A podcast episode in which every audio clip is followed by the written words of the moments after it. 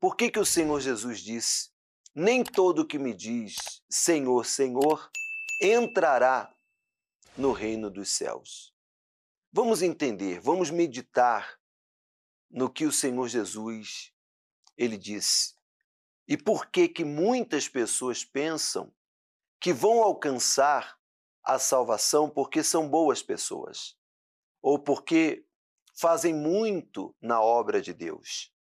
São pessoas que pensam que serão salvas somente pelas obras, somente pelos seus atos, somente pelos seus pelas suas obras em si. Veja que aqui em Mateus capítulo 7, no versículo 21, se você tem a sua Bíblia, ele diz: Nem todo que me diz Senhor, Senhor entrará no reino do céu, mas aquele que faz a vontade do meu Pai que está no céu. Então, essas pessoas, ou esses discípulos, ou esses que estavam perto de Jesus, eles acreditavam que pelas suas obras, pelos seus feitos, eles tinham uma intimidade, eles conheciam, eles tinham uma comunhão com o Senhor Jesus. Veja que ele diz o seguinte: Muitos dirão naquele dia, Senhor, Senhor, não profetizamos no teu nome? E em teu nome não expulsamos demônios? E em teu nome não fizemos muitas maravilhas? Então lhes declararei: Eu nunca vos conheci. Apartai-vos de mim, vós trabalhadores da iniquidade. Veja lá as, as palavras do Senhor Jesus: Eu nunca vos conheci. Então, tem muitas pessoas que estão fazendo a obra de Deus, que estão pregando o Evangelho, que estão servindo, que são obreiros. E essas pessoas pensam que só pelos seus atos, só porque elas são boas pessoas, elas vão entrar no reino dos céus. Quando aqui o Senhor Jesus afirma que não. Não basta fazer, você tem que ser. E veja que eles chamavam Senhor, Senhor, mas eles não tinham essa intimidade. Eles não conheciam a Jesus e tampouco Jesus os conhecia. Porque muitas pessoas pensam que, pelo fato dela ser uma boa pessoa, honesta, com uma boa reputação, e pelas obras que ela faz na igreja, na obra de Deus ou na sua instituição, ela vai entrar no reino dos céus. E não é verdade. Veja que o Senhor Jesus deixou claro: eu nunca vos conheci. Eu nunca vos conheci. Trabalhadores da iniquidade. Então, de que adianta a pessoa chamar Senhor, Senhor, mas está vivendo na prática do pecado, está em comunhão com o mundo e quer estar em comunhão com Deus. Está em comunhão com esse mundo, vivendo e participando dessa mesa dos escarnecedores, por exemplo, e quer participar da mesa ou das boldas do cordeiro. Não é bem assim. E às vezes a pessoa pensa que pelas práticas da sua vida, ela tem uma intimidade, tem uma comunhão e entrará. E não é bem assim. Veja que o Senhor Jesus deixou claro: muitos que me dizem ou dirão, Senhor, Senhor, não entrarão no reino do céu. Isso é muito forte. Porque que ele está falando para pessoas que servem a Deus.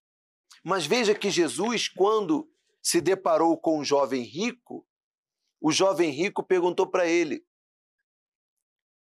E vindo, e vindo alguém disse-lhe: Bom mestre, que coisa boa devo eu fazer para ter a vida eterna? Que coisa boa eu devo fazer para ter a vida eterna? Está aqui em Mateus, capítulo 19, versículo 16.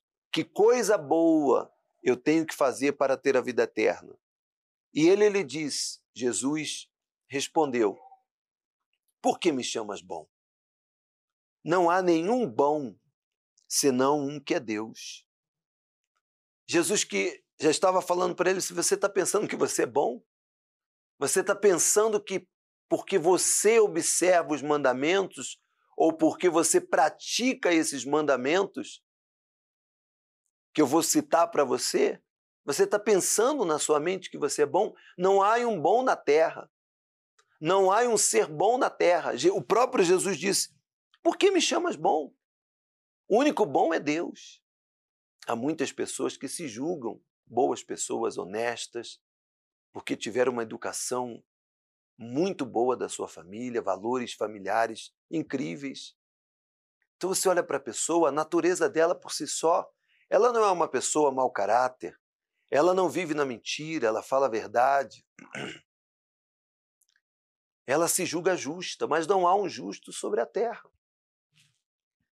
E Jesus disse: Se queres, porém, entrar na vida, a saber, a vida eterna, guarda os mandamentos.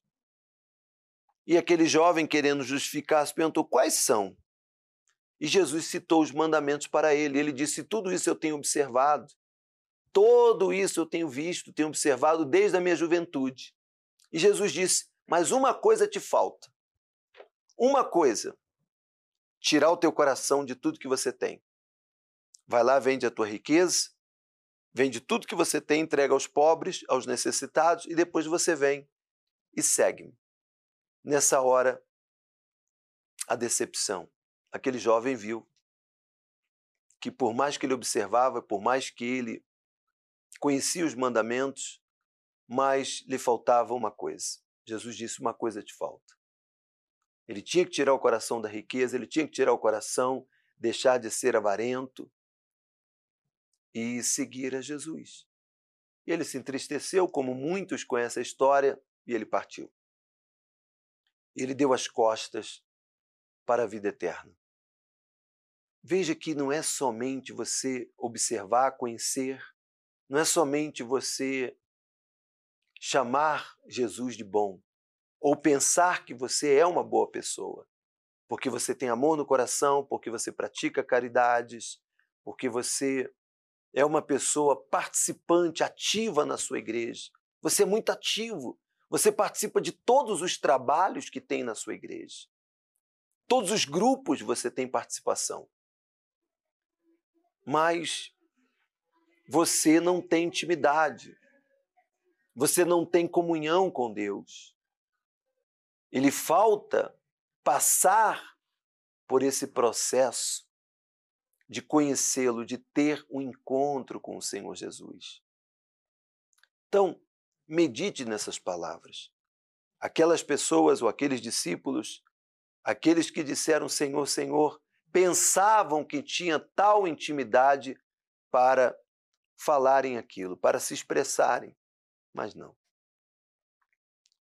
Cuide da sua vida, medite nessas palavras e busque conhecer a Deus, busque uma intimidade com Deus, busque uma comunhão com Deus o penhor para que você possa alcançar a vida eterna é o Espírito Santo.